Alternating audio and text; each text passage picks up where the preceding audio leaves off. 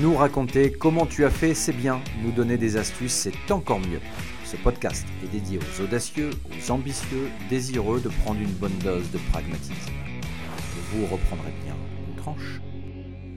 Émilie Guibert, tu es exécutive coach, mais qu'est-ce que c'est Executive coach, ça veut dire coach de dirigeant. Alors, c'est une formation que j'ai fait à HEC Paris. Euh, le coaching de dirigeant euh, est intéressant dans le sens où euh, un dirigeant et l'entreprise, c'est deux choses qu'il faut accompagner en même temps. et le coaching de dirigeant va à la fois sur la partie professionnelle, compétences, management, gestion, mais aussi sur la partie personnelle du dirigeant, parce que moi je l'ai constaté quand je faisais avant de l'accompagnement de chefs d'entreprise, parce que ça fait plus de 20 ans que j'accompagne les chefs d'entreprise, euh, que souvent quand l'entreprise euh, va pas bien, euh, le chef d'entreprise va pas bien et vice-versa. Si le chef d'entreprise a des problèmes personnels, souvent l'entreprise s'en ressent et on ne peut pas accompagner l'un sans l'autre. Quelque part, ça n'aurait pas de sens que d'accompagner que le professionnel sans voir les objectifs du dirigeant. Parce que le, dirigeant, il a besoin d'un cap, il a besoin de définir vraiment une direction et que cette direction soit claire pour mettre son énergie au bon endroit. Alors justement, ça m'amène à penser ou à te poser la question de pourquoi un chef d'entreprise ou une chef d'entreprise viendrait vers toi pour être accompagné? Les chefs d'entreprise qui viennent vers moi pour être accompagnés sont souvent des personnes qui se sentent un petit peu bloquées dans une situation. Soit l'entreprise est en train de grandir et puis elles se sentent pas forcément la carrure ou la posture euh, pour euh, faire face euh, à cet agrandissement ou, devenir manager. Par exemple, moi j'ai des gens qui viennent me voir parce que avant ils manageaient pas. Au début ils étaient plutôt des techniciens, puis l'entreprise grandit, puis ils se retrouvent avec des problèmes de management. Euh, ça, c'est euh, de relation aux autres, parce que c'est pas au début, ce sont pas des professionnels du management. Donc ça, c'est une des premières choses. Après, c'est l'équilibre vie pro, vie perso, la gestion du stress, ô combien la gestion du stress. Aussi, des gens qui viennent me voir pour leur rapport à l'argent. Les personnes qui ont du mal à faire payer des prestations, par exemple. Et ça, ça c'est embêtant quand on est chef d'entreprise, de ne pas arriver à, demander un prix, à faire signer un devis. Euh, tiens, arrêtons-nous là-dessus. Oui. Comment tu expliques que certains ou certaines arrivent à euh, ne pas euh, vouloir se faire payer pour quelque chose qu'ils font En fait, tout, va se situer dans l'histoire de la personne. Quel rapport elle entretient à l'argent, quel rapport elle entretient à la réussite. Et en fait, en discutant de ces éléments-là euh, et en posant des questions et en s'interrogeant sur qu'est-ce qui fait qu'elle a cette difficulté-là, ben là, on va trouver en fait souvent euh, des croyances, des choses enfouies ou des choses qui, leur, qui rappellent euh, des choses qui ont pu être vues dans l'enfance. C'est ce qu'on appelle les croyances limitantes, des choses qu'on a à l'intérieur de nous dont on ne se rappelle pas. en fait, notre cerveau, il a une capacité à créer des automatismes et aussi à anticiper l'avenir en fonction du passé. Donc parfois, il anticipe mal l'avenir, ou parfois, euh, il y a des gens qui n'ont pas envie de réussir, je sais pas, mieux que leur père, mieux que... Voilà, en fait, c'est des choses, ça dépend de tout le monde. Tout le monde a des choses, tout le monde a des croyances comme ça. C'est pas, euh, euh, pas que les chefs d'entreprise, mais... et c'est en allant explorer ça, euh, en, juste en se posant des questions, en racontant et en, re-racontant l'histoire qu'on peut, euh, qu'on peut trouver des, euh, des explications. Et une fois que la personne a les explications, à ce moment-là, elle trouve elle-même les solutions. Intéressant. Alors, on est dans un air où il y a, tu vas peut-être me contredire, mais un coach pour tout. Mais j'ai envie de te poser la question, mais comment on fait le choix d'un coach? Comment on choisit son coach? Oui, tu as raison. C'est vrai qu'il y a des coachs pour tout. Des. Alors les coachs sportifs existaient aussi hein, déjà, hein, mais, c'est vrai qu'il y a une grosse différence parce que les coachs sportifs, euh, eux, ils ont plutôt tendance à dire quoi faire, alors qu'un coach euh, comme, moi ou les coachs professionnels, ce qu'on appelle des coachs professionnels, euh, sont plutôt à, faire en sorte que la personne prenne conscience du chemin à parcourir et on va jamais dire ce que la personne doit faire. Ça fait partie de notre déontologie. On, on doit surtout permettre à la personne de trouver son propre chemin euh, mais à côté de ça, on va avoir des coachs culinaires, des coachs en coiffure, des coachs. Euh, euh, et, c'est vrai que dans toutes, les, dans toutes les dimensions, un coach se choisit d'abord par le feeling. je pense que c'est un, très très bon indicateur en fait. Est-ce que je me sens bien avec la personne? Parce qu'il va falloir vraiment établir une relation de confiance. C'est essentiel. ce qu'on appelle l'alliance, la, confiance entre la personne qui coach et la personne qui est coachée. il faut que cette confiance s'établisse, évidemment, dans la confidentialité, dans le respect et dans la bienveillance. et,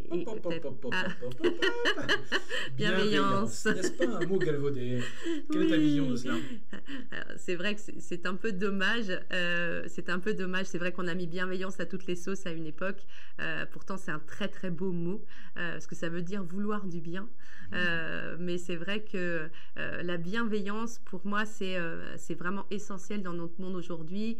Et ça, c'est une base de, de respect de l'autre, de respect de soi aussi. c'est du non-jugement. Euh, c'est aussi euh, euh, une capacité à vraiment être à l'autre, être avec l'autre et avec soi en étant bien, en étant dans un quelque part dans une relation saine. Et aujourd'hui, c'est on n'en voit pas beaucoup. Il y, a, il y, a, beaucoup de choses qui sont difficiles, beaucoup de stress. Et le stress engendre beaucoup de situations critiques, situations difficiles avec les uns, avec les autres, ce qui fait qu'on a beaucoup de personnes qui sont un peu en, en, réaction. Elles peuvent être en réaction de colère, en réaction de renfermement euh, et, ou de sidération. les gens qui sont stressés euh, vont pas forcément avoir leur habitude, leurs habituels, leurs habitudes qui vont être respectées. Ils vont faire autrement euh, et parfois ils vont réagir à l'opposé euh, de leur système de valeurs. Euh, parce qu'ils sont stressés tout simplement. Mais ça, c'est inconscient, les gens s'en rendent pas compte. Et la bienveillance, c'est vraiment écouter l'autre euh, sans jugement. C'est-à-dire, euh, en effet. Sur le Tout à l'heure, oui. tu d'une métaphore intéressante avec le phare. Oui, le phare, oui, tout à fait. bah pour moi, l'idée du coach, c'est d'être comme un phare. C'est-à-dire que la personne, on va dire que c'est un bateau, qu'elle a un chemin à faire et que le coach va éclairer à la fois le chemin et le cap, hein, le cap à parcourir, mais aussi l'endroit où la personne est et si éventuellement il peut y avoir des rochers et de voir quels sont les rochers. Et la personne, du coup, si elle voit les rochers, elle va savoir comment les contourner. Euh, c'est vraiment cette idée-là. Moi, j'aime bien cette idée de phare, d'autant que j'adore la mer. oui, je crois que sur ton site, on voit Oui, sur ma fille, il n'y a que de la mer. C'est vraiment parce que j'adore la mer et je trouve que la mer, c'est à la fois puissant et reposant. Allez, on a débloqué un frein euh, qui est d'accorder de, euh, de, la confiance à son coach et créer cette confiance mutuelle. Donc, c'est parfois un frein pour chez son coach, il faut se sentir bien. Il y a un autre frein, en réalité, qui intervient, mais tu vas me contredire peut-être, mais c'est l'aspect financier. Euh, on ressent le besoin, on se dit tiens, il faudrait que je me fasse accompagner, mais finalement, on n'a pas toujours les moyens ou le souhait d'investir sur ces sujets-là. Je crois savoir que tu es Calliope. Oui, alors j'ai passé une certification Calliope, euh, ce qui me permet de proposer des formations pour les chefs d'entreprise euh, qui peuvent être finançables, même des formations individuelles qui peuvent être finançables par les OPCO. Et aussi, je suis certifiée centre de bilan de compétences. Euh, ça me permet de, proposer des bilans professionnels ou des bilans d'évolution professionnelle à des chefs d'entreprise euh, qui auraient envie de faire un point sur leur, sur leur force, sur le cap qu'ils ont envie de définir, euh, en pouvant utiliser leur CPF, puisque les chefs d'entreprise aussi ont accès au CPF. Et parfois, ils ne savent pas quoi en faire. Donc, ça peut être un bon moyen bah, de commencer un accompagnement ou de travailler sur un cap, euh, sur une décision. Et puis, c'est vrai que les salariés se posent beaucoup de questions actuellement sur euh, est-ce que je change ou pas d'entreprise, mais les chefs d'entreprise aussi se posent beaucoup de questions sur euh, est-ce que je reste dans cette activité-là, est-ce que je reste à mon compte, est-ce que donc c'est aussi un moyen de se poser des bonnes questions sur le cap qu'on a envie de donner à l'évolution professionnelle. Et, et c'est vrai que je suis allée sur cette, sur cette dimension-là parce que je trouve qu'il y a beaucoup de besoins, comme tu le disais, d'accompagnement. Beaucoup de chefs d'entreprise ont besoin d'être accompagnés, euh, mais ça reste flou ce qu'un coaching peut apporter. Euh, et, ça me paraissait important de pouvoir proposer des solutions de financement, puisque ça permet de voir comment ça fonctionne, de voir si c'est utile et si c'est efficace. Et finalement, en utilisant de l'argent qu'on ne sait pas trop comment utiliser, et, euh, ça donne d'excellents résultats euh, parce que ça permet vraiment de, toucher une façon d'être accompagné euh, et en même temps de comprendre comment on peut évoluer, d'avoir une meilleure connaissance de soi et en cela avoir une meilleure relation avec les autres. Il y a des cas euh, qui reviennent plus que d'autres euh, de chefs d'entreprise qui ont une forme, je veux dire, de traumatisme. C'est peut-être un petit peu euh, fort, mais est-ce que tu pourrais dire, par exemple, que tu retrouves souvent la solitude du dirigeant très présente dans les discussions? Est-ce qu'il y a des, voilà, des, symptômes mm. pour lesquels on vient te voir et qui, qui sont plutôt assez nombreux? Souvent, les personnes viennent à moi pour des problèmes de confiance en soi, parce que euh, ou d'estime de soi. Euh, c'est des personnes qui, euh, en apparence, sont, font, font, beaucoup d'efforts pour, pour paraître très forts et qui, qui, par contre, ont des doutes, ont beaucoup de doutes internes, mais ont personne à qui ils ont envie, ils peuvent en parler. Donc ça, c'est une des premières causes pour lesquelles les gens viennent à moi. Alors ils le disent pas forcément tout de suite, mais mais mais mais, ça, mais, mais, mais c'est vrai que les gens viennent toujours parfois pour un autre prétexte, mais souvent c'est ça qui est derrière des personnes qui ont du mal à, exprimer leurs besoins ou à connaître leurs besoins. Euh, ok, je fais des choses, je fais plein de choses, mais à quoi ça sert quoi?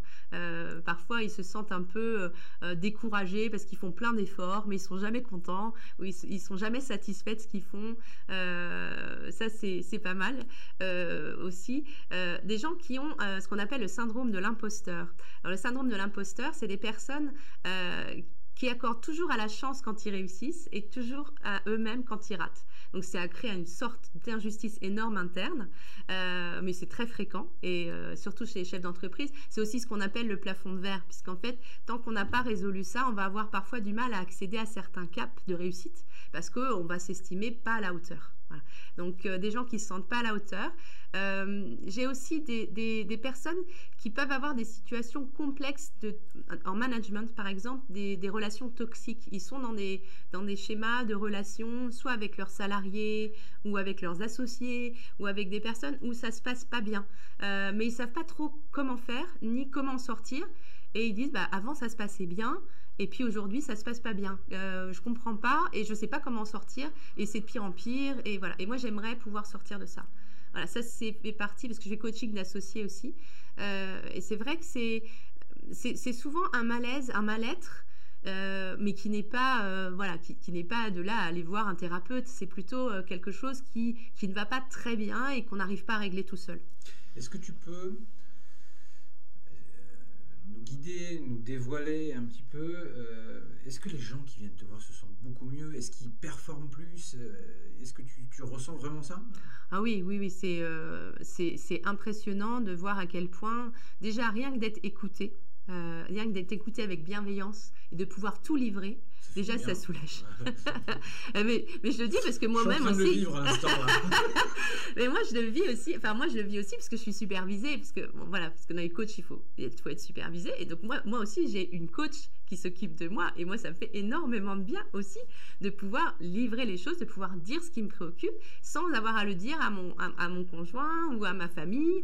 Euh, voilà, je vais pas en parler à mon banquier, mon assureur, mes collègues. Ou, bon, j'ai pas de salariés, mais quand on est chef d'entreprise, on va pas en parler à ses salariés. on n'a personne à qui en parler. Et même quand on va dans les réseaux, parfois on peut avoir des gens à qui on a envie d'en parler, mais on va pas parler de tout parce que euh, on a envie de garder une certaine image de chef d'entreprise. Euh, voilà, il y a une pudeur et il y a une pudeur. Donc il y a certains sujets qu'on va qu'on va pouvoir euh, aborder de cette manière. Donc ça fait déjà énormément de bien de pouvoir parler. Et puis moi, ce que, ce que là où les gens me reconnaissent, c'est que je mets souvent le bon mot sur une situation. C'est-à-dire que les gens vont pouvoir vraiment comprendre ce qui se passe. Euh, et surtout prendre oui, la pédagogie puis du recul. C'est-à-dire, euh, euh, parfois, on va avoir l'impression qu'on a un problème avec une personne et que le problème, il est à un niveau, alors qu'en fait, il n'est pas du tout à ce niveau-là. parce que quelqu'un va nous dire, va nous faire une remarque ou une critique, et on va se focaliser sur cette critique, alors qu'en fait, le problème est bien loin d'être là. Et, et on, voilà. Hmm on peut l'évaluer mal. Ah ben on évalue mal. Puis on est tous pareils quand on a la tête dans le guidon. C'est ce qu'on appelle aussi avoir la tête dans le guidon. Quand on a la tête dans le guidon, on réagit, puis on réagit, on se sent critiqué, on se sent attaqué. Du coup, on réagit. Du coup, la relation n'est pas saine. Et du coup, on peut pas sortir de la situation. J'ai l'impression d'entendre ma femme. Merci Émilie d'être venue. Mais c'est vrai, la réaction, euh, parfois on sent, parfois, parce qu'on est dans notre monde. Oui. Et on a, des difficultés parfois, en effet, à être dans la bonne réaction. mais c'est humain, en fait. Ce qui est, ce qui est humain, c'est. Il faut, faut, comprendre que c'est humain, cette façon-là. Mais c'est vrai que c'est aussi, aussi important euh, de comprendre que c'est humain, de ne pas en vouloir à l'autre ni à soi d'avoir eu cette réaction, et après de dire, OK, la réaction a eu lieu, maintenant, comment on fait pour en sortir? Et ça, c'est essentiel. Ressortir par le haut, toujours gagnant-gagnant d'une situation conflictuelle c'est idéal et c'est et c'est génial pour pour pour le, couple, c'est génial pour être associé, pour être manager, manager, en fait dans, dans toutes les situations ou même pour travailler en partenariat ou avec un fournisseur ou avec un client, vraiment prendre du recul et avoir cette attitude à sortir des réactions et quand, quand les réactions arrivent, d'avoir qu'est-ce qui va le provoquer et qu'est-ce qui va faire que je vais pouvoir changer mon comportement. Le rattraper, en quelque sorte. Oui, et changer de comportement. Euh, c'est vrai qu'on est aussi dans, dans, un monde où euh, parfois on, dit. Peut pas euh, changer, en fait. Ah, si, on peut, alors on peut pas changer. Il faut pas confondre. faut pas confondre. en fait, bon, moi je trouve que j'ai mis du temps à comprendre cette notion. Donc c'est pas non plus une notion si simple Chasser ça. naturel, il revient au galop. Oui, mais c'est parce qu'on confond la différence entre être et faire. En fait, on ne peut pas changer qui on est. Et qui on est, on l'est profondément. Par contre, on peut changer ce qu'on fait, on peut changer nos comportements, euh, on, peut, on peut tout changer dans nos comportements. Euh, et on peut décider de, euh, de, de, commencer à, à, exprimer ses émotions plutôt que de ne pas exprimer ses émotions. Par contre, on peut être au fond de nous, on peut être quelqu'un qui a peu d'émotions ou qui a beaucoup d'émotions. Ça, ça, on va pas le changer en fait. Mais c'est les comportements qu'on peut changer. Et c'est ça qui est hyper important, je trouve, aussi dans l'approche que je, pratique, c'est vraiment de faire la distinction entre les deux. Parce qu'il y a plein de gens qui disent Ouais, j'en ai marre de faire des efforts, je fais toujours des efforts, c'est toujours moi qui fais des efforts, j'en ai marre. ça, c'est du classique. hein. Et, euh, et, donc, euh, l'idée, c'est Ok, d'accord, alors quels efforts tu fais et, et, et, quelle est ta demande et quel est ton besoin Et est-ce que tu exprimes ton vrai besoin? Euh, j'ai, L'autre jour, j'ai un exemple. C'est un exemple assez, assez caractéristique. Une personne qui vient me voir, là, c'était plutôt un particulier, mais elle vient me en me disant J'en ai marre, mon mari range jamais les papiers. Euh, j'en ai marre, ça fait 15 fois que je lui dis, il range jamais les papiers. Et, euh, elle me dit, j'en peux plus. Euh. Et je dis, ça fait longtemps. Elle me dit, oui, ça fait longtemps. Donc on parle, du, on parle, on décortique un peu les choses. Et je lui dis, ok, ton besoin, c'est quoi? C'est que, voilà, qu'est-ce que tu ressens? Je me sens désespérée. Et elle était désespérée parce qu'elle avait l'impression que que son mari l'aimait pas, que qu'il voulait rien faire pour elle. Et puis on a décortiqué, puis on est arrivé à c'est quoi la demande? Quel était son besoin? C'était que les, les, papiers soient rangés au fur et à mesure. Je lui dis est-ce que c'est ça que tu lui demandes? Elle me fait ah ben non. Et en fait, elle ne faisait que le critiquer en fait. Elle lui demandait rien. Elle lui demandait rien. En fait, elle, elle, disait tu rentres pas les papiers. Elle disait pas. Euh, donc en fait, euh, voilà où j'ai besoin. Et en fait, on a travaillé sur comment euh, elle pouvait lui exprimer. Ah, j'ai besoin. Et donc elle a exprimé, elle a exprimé, elle a dit qu'elle se sentait désespérée. C'est très féminin d'éviter de dire j'ai besoin. Ah oui, oh, c'est, oh, je suis pas, moi j'aime pas trop les généralisations féminin, masculin, mais mais oui, bah oui, mais c'est les stéréotypes, mais mais c'est vrai que. C'est plus euh, facile pour l'homme de comprendre quand on lui dit j'ai besoin. Oui, mais, mais, mais par contre, c'est vrai qu'une femme, mais, mais on peut dire que certaines femmes, surtout un peu euh, dans, dans, notre, dans notre société actuelle, il y a pas mal de femmes qui sont un peu en mode guerrière quand même. Hein. Et, euh, et, du coup, euh, elles, ont, elles sont été obligées de, de se débrouiller par elles-mêmes. Et en fait, elles n'ont pas appris. Moi, je sais que par exemple, j'ai pas appris à demander de l'aide. Et, et c'est quelque chose que je ne savais pas faire. Alors, je l'apprends au fur et à mesure du temps. Mais c'est pas simple, en fait, quand on n'a jamais appris. Donc, moi, j'apprends aux gens à demander parfois de l'aide tout simplement. Et c'est vrai qu'elle m'est revenue à la fois d'après en me disant miracle, il a rangé les papiers, bah ça a marché. Parce qu'il lui a demandé et il lui a dit mais j'avais jamais imaginé que tu étais désespéré à ce point. Et, euh, et, c'était super gentil. je trouve qu'on a du mal à piger nous les gars. Hein. Oui, enfin, on va dire que vous. en fait, c'est vrai qu'on peut dire que hmm, vous êtes plus focus sur ce que vous êtes en train de faire parfois. Ah, plus focus sur, euh, sur les choses à faire. Euh, et, les femmes, on va dire, sans faire de généralité, plus dans le ressenti. Moi, si on ne veut pas faire de généralisation, on peut quand même imaginer que euh, dans les temps anciens, euh, les hommes allaient à la chasse euh, les hommes avaient besoin de se focaliser sur euh, ce qu'ils allaient chasser et les, et les femmes étaient, euh, on va dire, à la caverne et elles devaient faire attention à tout et elles devaient ressentir si les enfants allaient bien, pas bien, si tout le monde allait bien. Et je pense qu'on a gardé ça en nous, profondément inscrit dans nos gènes. c'est intéressant. Voilà. Et donc, et j'aime bien cette idée-là. Après, évidemment, il y, a des, il y a des femmes qui peuvent être dans autre chose, des hommes dans autre chose. Il ne faut pas généraliser, mais c'est souvent un point de vue qu'on rencontre quand même. Une majorité. Quand même. Oui, et puis, mais c'est important d'arriver à se comprendre. Euh, et à communiquer. J'aime bien dans cette émission euh, essayer d'aller chercher des tips un petit peu, de l'aide, parce que celles et ceux qui nous écoutent euh, nous écoutent pas juste par hasard, ils viennent chercher un peu d'infos quand même. Mhm. Et peut-être que tu vas pouvoir m'aider sur un sujet qui me revient un peu comme ça. la recette de l'équilibre entre vie perso et vie professionnelle. Quelqu'un qui est hyper focus professionnellement parlant a du mal et laisse parfois de côté la vie personnelle. Mm. Comment on arrive à trouver cet équilibre? Alors, on arrive à trouver cet équilibre en prenant du recul et en essayant vraiment de se connecter à qu'est-ce qu'on a vraiment envie. En fait, moi, j'ai dans, dans mon cabinet, je fais un exercice qui est assez marrant sur cette thématique-là. C'est il y a la chaise de il faut et il y a la chaise de j'ai envie. Et la plupart des personnes on savent très bien ce qu'il faut, il faut, il faut. Et le j'ai envie, parfois elles ont du mal parce qu'elles me disent mais je ne sais pas de quoi j'ai envie en fait. Et donc pour moi, le, le secret de l'équilibre, euh, c'est de savoir ce dont on a envie. On a le droit d'avoir envie de s'éclater professionnellement et de faire une, activité qui nous épanouit, comme on a le droit d'avoir envie de passer du temps avec sa famille. Après, une fois qu'on sait de quoi on a vraiment envie, euh, c'est beaucoup plus facile d'équilibrer. Euh, je me souviens quand j'accompagnais même des chefs d'entreprise avant sur, sur les bilans, je leur demandais qu'est-ce qu'ils aimaient faire. Euh, et ça les surprenait de la part d'une personne qui venait pour la gestion euh, de quoi. Et je leur disais aussi qu'est-ce que vous avez envie de faire? Et quel est votre objectif à vous? Parce que euh, parfois, je, je, remarquais que certains, certains, certaines personnes qui accompagnaient ces structures demandaient toujours plus, plus, plus, faire plus de chiffre d'affaires, avoir plus de salariés.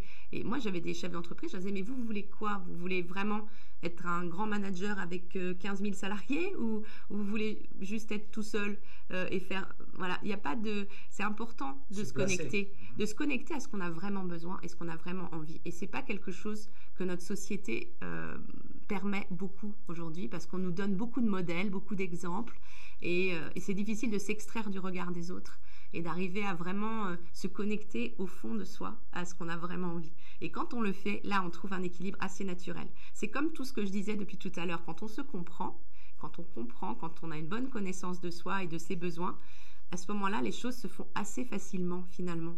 Euh, ce qui est difficile, c'est quand on est dans ces batailles menées par euh, nos, notre pilote automatique hein, euh, qui, fonctionne, qu'on peut appeler l'ego, et, qui, qui, nous aide, parce que l'ego, il est là pour, pour faire plein de, plein de fonctionnements automatiques. C'est ça, euh, le, le, fonctionnement de l'ego, c'est ça. Euh, son, son, travail à lui, c'est de régler automatiquement plein de choses pour gagner en efficacité. Donc, bah, c'est lui qui règle la respiration, la digestion. C'est vrai que ce serait un peu le bazar si on devait dire, hein, j'inspire, j'expire. Non, il y a plein de choses inconscientes, heureusement. Et, euh, et l'ego, souvent, il, il, a des fonctionnements, des pilotes automatiques qui ont été créés il y a des années, parce que ça servait il y a des années. Et, euh, et, et il ne sait pas, en fait, qu'il faut s'en défaire. Et c'est difficile. Bah oui, il faut un peu reprogrammer, mais il faut décider. Il faut que la personne devienne consciente que, euh, par exemple, le fait de, euh, bah de, je sais pas, de, de, fuir des comportements, par exemple, ou de, euh, de, de toujours, de toujours aller beaucoup, beaucoup travailler, par exemple, de, de, de s'obliger. Je me souviens d'une personne qui, qui s'obligeait à aller au bureau du matin au soir et qui, pendant ce temps-là, jouait à des jeux Ouais, jeux. ouais. Voilà, parce qu'ils disaient la personne Présence, qui disait productivité, prédécence, euh, ouais, ouais. voilà. Mais moi, je, je, je, dois être au travail. Je dois être au travail parce que c'est important que je travaille. Parce qu'attention, certains culpabilisent euh, quand ils ne font rien. Ah ben oui, ben la procrastination, dur. la procrastination, ça, c'est toujours un sujet. Émilie, pour clôturer, euh, puisqu'on arrive sur la fin de notre entretien, euh, ton actualité? Alors j'ai pas mal d'actualités. Enfin ceux qui me connaissent savent que je fais beaucoup de choses parce que j'aime ça en fait. C'est euh, un vrai plaisir pour moi de faire toutes ces choses. Donc j'ai créé un podcast moi-même euh, qui s'appelle Un zèbre dans un monde de chevaux où je parle des profils atypiques. C'est euh, un, autre thème sur lequel j'interviens beaucoup. Mais c'est vrai qu'ici, puisque on était dans le domaine des chefs d'entreprise, j'ai plutôt parlé de mon accompagnement des chefs d'entreprise. Et puis l'autre chose, c'est que profils atypiques, pardon de mais beaucoup de profils atypiques également chez les chefs d'entreprise. Ah mais coup, oui, en fait, en fait, c'est un lien énorme. Moi, je pense que si j'étais à l'aise pour accompagner des chefs d'entreprise depuis plus de 20 ans, c'est parce que je me sentais chez moi. Euh, il y a beaucoup de gens qui sont atypiques dans les chefs d'entreprise. Oui, oui, bien sûr.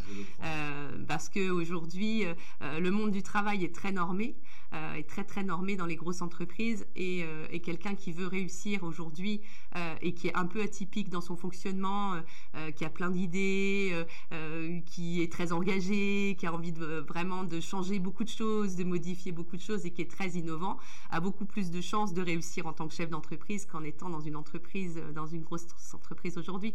C'est pour ça qu'il y a de plus en plus de profils atypiques dans les chefs d'entreprise, parce qu'ils se sentent pas très bien euh, dans les entreprises. Et c'est pour ça aussi que moi, j'en ai beaucoup en bilan de compétences, parce qu'ils ils ont, ils ont, ils ont perdu le sens des, grosses entreprises et ils ont plutôt envie de se mettre à leur compte euh, et, ils viennent vers moi pour faire un bilan de compétences, pour voir ce qu'ils ont vraiment envie de faire. Et la plupart du temps, euh, les personnes derrière créent leur activité ou reprennent une entreprise. L'entrepreneuriat, refuge des atypiques. Oui, c'est un peu ça, c'est un peu ça. Et c'est vrai que, euh, mais c'est une, une, bonne nouvelle parce que c'est grâce à ça qu'on va créer le monde de demain en sortant des, des, normes sociétales. Il faut du cadre, il faut, c'est important, sinon on serait dans l'anarchie. Mais aujourd'hui. Aujourd'hui, c'est devenu euh, des, des, cases dans lesquelles on est enfermé. oui, c'est ça. Oui, c'est ça. Moi, je me suis libérée, délivrée. Euh, je ne mentirai plus jamais.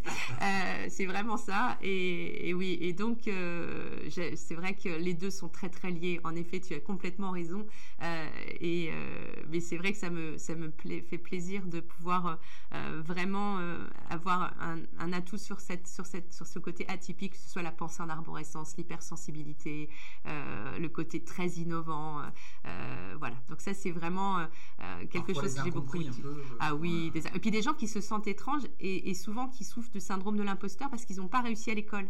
Parce que si pareil, c'est pas facile de réussir à l'école quand on a une pensée différente, parce que l'école est très normée. Pas notre place. Ah bah non, parce que faut apprendre par cœur et et quand on voit les enfants, les enfants qui sont qui ont ce type de pensée, eux, ils ont besoin de comprendre ils n'ont pas envie d'apprendre par cœur. Ils disent quoi? Mais moi, apprendre par cœur, mais ça sert à rien.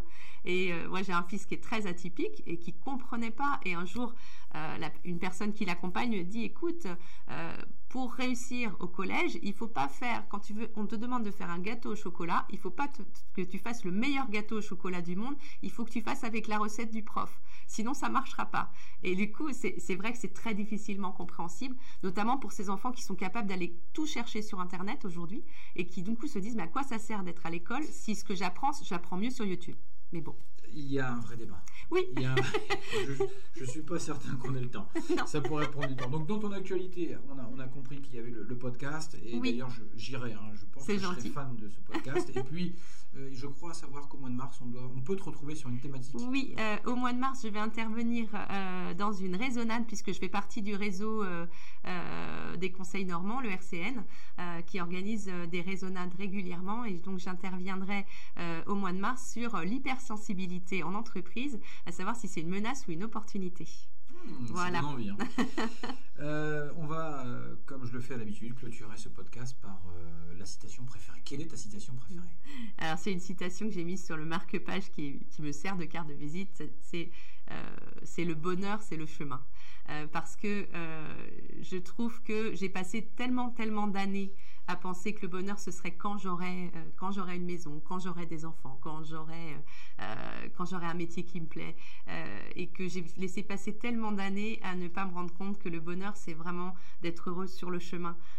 évidemment, on a des moments où on a du drame, mais mais à d'autres moments quand quand c'est bien, quand on est heureux, c'est bien aussi de savoir se voilà savoir éprouver du plaisir et du bonheur à juste être là, bien entouré, en famille, sans toujours espérer plus. Profiter de l'instant Oui, être dans l'instant présent. C'est vrai que, euh, Est-ce que moi j'ai beaucoup. propre au chef d'entreprise, ça de se fixer des objectifs permanents qui fait presque qu'on n'y arrive que très rarement alors, on va dire c'est presque plus euh, une caractéristique des profils atypiques dont on parlait tout à l'heure. Parce qu'en fait, euh, c'est aussi le, fait que pour occuper son cerveau, on va forcément se mettre à anticiper, on va, on va être dans l'anticipation permanente euh, et on, aime ça, et on aime être dans l'anticipation, et on aime être dans les pensées et dans les projets. Et on aime tellement les projets qu'on est beaucoup dans les projets et qu'on a oublié d'apprendre à vivre le moment présent. Alors on peut faire les deux en fait. C'est encore une question d'équilibre comme tu disais tout à l'heure. On va clôturer ce podcast et on va continuer ensemble, je crois. Écoute, euh, j'ai envie de te laisser le mot de la fin euh, parce que ça me semble naturel. Tu es mon invité et puis tu es une dame. Donc, euh, quel serait le mot de la fin pour toi? Bah, pour, pour clôturer, bah, je dirais que, bah, écoutez, si, si, si, si, certaines personnes se reconnaissent ou ont envie d'en savoir plus, euh, je propose un service sur mon site web, euh, donc emilieguibert.fr, de pouvoir prendre directement rendez-vous avec moi. ce sont des rendez-vous sans engagement, d'une demi-heure, par téléphone ou à mon bureau, parce que je suis à, à la Vatine, pour faire le point et voir comment je peux accompagner ces personnes. ça permet de faire un accompagnement sur mesure et de voir si l'accompagnement est éligible au CPF. Yes Bon, on va prendre cette demi-heure juste après. Je, remercie, je te remercie, euh, Émilie, du temps que tu nous as accordé. Merci à toi. Je vous dis euh, à très vite. D'accord, au revoir.